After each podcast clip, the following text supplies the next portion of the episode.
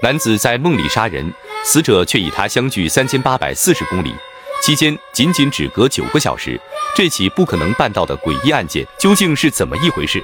欢迎收看《诡案实录之千里谋杀案》。事情发生在二零零九年八月九日，云南省腾冲市的一家酒店发生了一起离奇命案。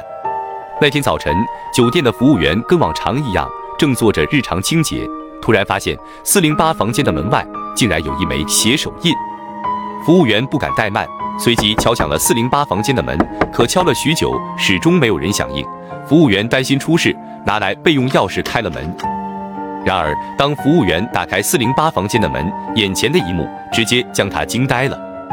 只见房间里坐着个死人，鲜血流得满地都是。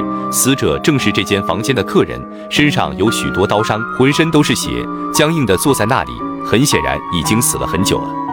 酒店负责人闻讯赶忙报了警，当地派出所的民警接报，很快赶到了现场，将现场封锁了。勘探中发现了一把带血的水果刀，在房间地上还发现一枚不属于死者的脚印，经分析估计是属于成年男性的。更显眼的当然是那枚血手印。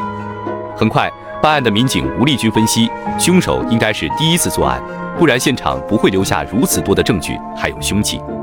随后，吴立军跟酒店方面调取了当晚的监控录像，录像比较模糊，但人物的五官衣着还是可以辨别的。只见一个身上带血的成年男子出现在监控画面里，这男子出现的时间与死者的死亡时间一致，很显然此人就是凶手。可往往简单的案件却不一定简单，警方很快发现案子还是存在许多的疑点。首先，死者放在床头柜上的提包里有大量现金和翡翠。而案发后却都没有少，显然凶手杀人不是为了钱，或许是仇杀。更诡异的是，嫌疑人虽然出现在监控画面里，可转角的监控却没有拍到，似乎人就这样凭空消失了。警方发布悬赏通告一星期，却一点有用的线索都找不到。嫌疑人似乎不是本地人，又或者从来都没来过。警方调查了死者周边有关的人员，也均声称没见过嫌疑人。案件一时间陷入僵局。而就在同一天的早上八点，天津某地的派出所突然闯入个人，此人浑身是血的跑来报案，然后声称自己好像杀了人。因为事发突然，在场的民警也是吓了一跳。民警见来人浑身是血，也不敢怠慢，将他带入调查室，然后询问了起来。原来此人名叫王文丽，是当地居民，今年三十二岁。他说前一晚十点左右，他和妻子早早上床睡觉了。可后来，他却做了个诡异的梦，梦到自己只身来到一个很奇怪的隧道，隧道不是很长，可以很清楚的看到隧道的出口，而他也不知道被什么吸引，一步步走进了隧道。当进入隧道不久，他就感觉一阵眩晕，非常的不舒服，想着快点出去，艰难的来到对面的出口，他已经感觉恶心想吐了，便扶着墙想休息一会。就在这时，面前突然闪出来一个人。这个人高大魁梧，非常的健硕，手里拿着一把锋利的尖刀，面目狰狞地看着他。这一幕让他有点懵。突然，那人动了，挥着刀向他疯狂地刺了起来，而他却一点准备也没有，勉勉强强地躲过了这突然的一刀。那人见一刀不中，反手又是一刀。这时，王文丽才惊奇地发现，此人的动作像慢镜头似的缓慢，而自己完全正常。而且那人的力气似乎也和他的身材不相配，非常的小。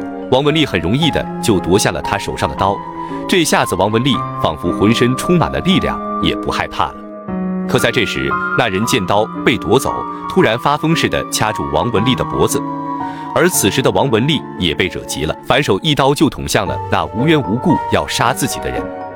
王文丽说，当时知道自己是在梦里才敢这么干，他反复强调这点。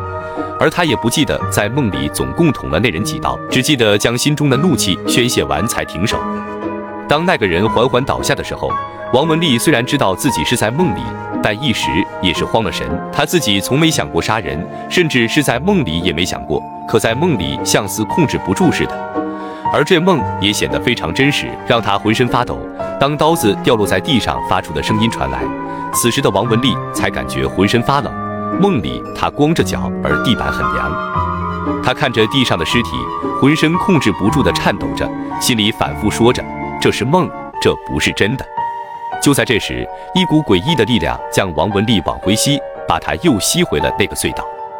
可是当他醒来时，居然发现自己的身上真的有大量的血迹。民警听完王文丽的叙述，都觉得她的精神应该是有问题的，可她身上的血迹又是怎么回事呢？